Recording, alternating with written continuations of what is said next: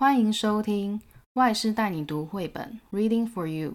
今天要介绍的书是 Razia's Ray of Hope 拉齐亚的希望之光。这本书的 SDG 目标是第四项优质教育。 The book Razia's Ray of Hope is linked to the Sustainable Development Goals, aka SDGs, quality education. It teaches us about how everyone should get an education and how, in some places, young girls sometimes are not allowed to learn in school. This SDG helps us see that if we want to succeed, everyone needs to learn. Although going to school is sometimes difficult and annoying, it is also great because it helps us grow as people and understand the world around us. So, it is very sad to know that many people do not have quality education.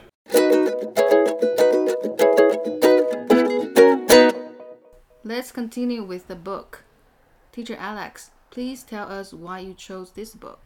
I chose this story because I am a teacher, so I obviously love education. I think it's so important to learn so we can all become good, kind people. But I also chose this story because I think it's important for students to see that sometimes girls and women do not have the same opportunities as boys and men. Although boys and girls in Taiwan both go to school, I think it is always important for people to look at their society and see if it is fair. Can you tell us what the story is about? In this story, a girl named Razia sees that a school for girls is being built, and she really wants to go like her brothers do. So she asks her family if she can. Some of her family thinks she should go so she can have an education, and other people in her family don't think she should go because she has jobs to do at home. But Razia knows what she wants, so she goes to the school alone, and the school helps her become a student. So I have a question for everyone. What do you like about school? You are welcome to visit the Taoyuan ETRC Facebook page and share your thoughts or ideas with us.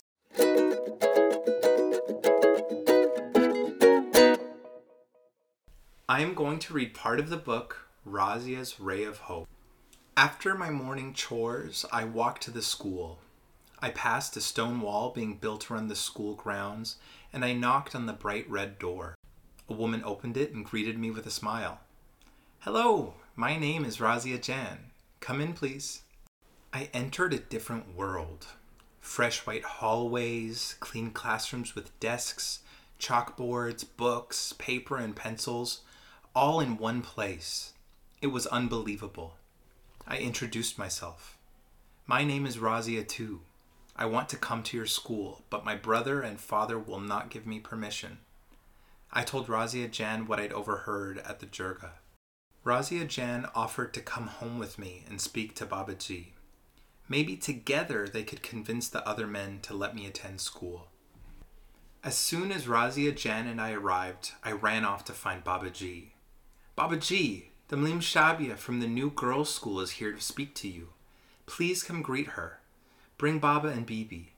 I spoke a mile a minute so as not to waste any time. Babaji didn't look surprised to learn I had gone to the school on my own. He and Razia Jan spoke privately for several minutes. Then Babaji excused himself to find my father and mother.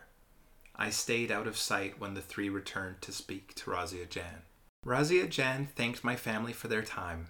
Then she described how her school would teach Dari, English, Pashto, math, health, and hygiene to younger girls. As the girls got older, the school would teach them how to read the Quran, as well as geography, science, history, and algebra.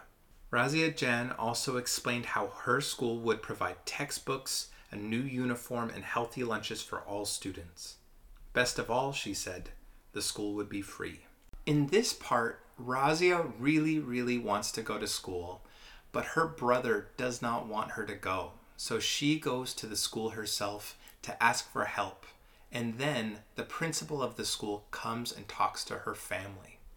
Now I will tell you what happens later. Only a couple of days remained before Nowruz and the opening of the girls' school. I sat on the stoop, scrubbing potatoes for the evening soup. If I could not attend school, I would ask my friends to share with me what they learned every day. That would be second best, yet far from perfect. As I picked up the last potato, I heard Aziz approach. Razia, he said. I peeled the potato quickly to avoid his gaze. I have reconsidered. I learned this morning that stones from my quarry are being used to build a wall around the girls' school. Aziz paused. I did not move or make a sound.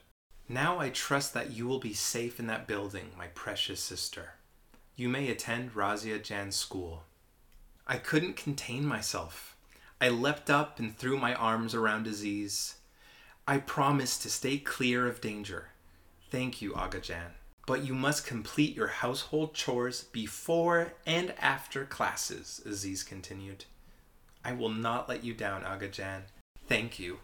In this part, Razia sees that she can finally go to school because her brother Aziz says that it will be safe. So she is very, very happy.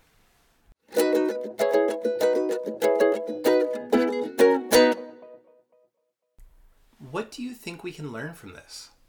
In Taiwan, we go to school till we finish senior high school. We get 12 years of education.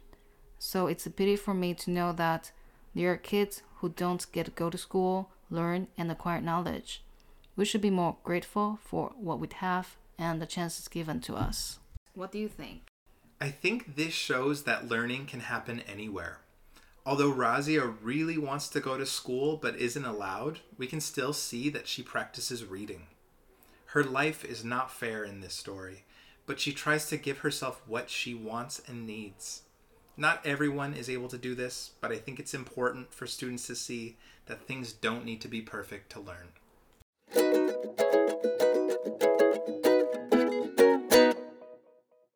It's our activity time. In the worksheet, you write down one of the words that teacher Alex introduced from the story and the answer to the question we asked today. Teacher Alex, can you tell us your three favorite words? Sure. The first word is education. E D U C A T I O N. Education. 教育 The second word is dream. D R E A M. Dream. 梦想 And the last word is convince. C O N V I N C E. Convince. 说服 The three words are education, dream, and convince. Teacher Alex, please choose one and make a sentence with it. No problem. I will make a sentence with the word convince. Razia convinced her family that she should go to school. Great, let's continue with the question of the day. The question of the day is Why is it important for us to go to school? Teacher Alex, can you give us some examples? Sure.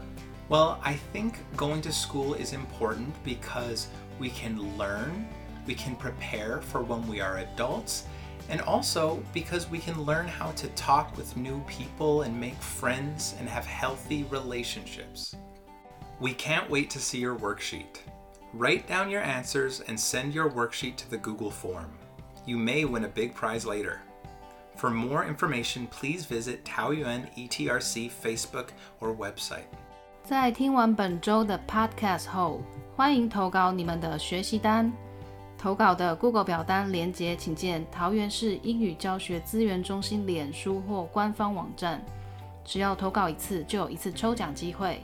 每次段考抽好礼，期末加码抽大奖。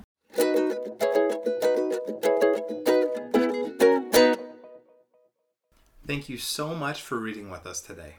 We love sharing the magic world of books with you.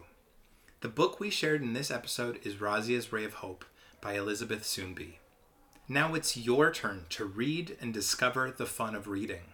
We'll be back next week with a new story connected to our SDGs goals. I am teacher Alex. And I'm Krista. Happy reading. See you next week. Goodbye.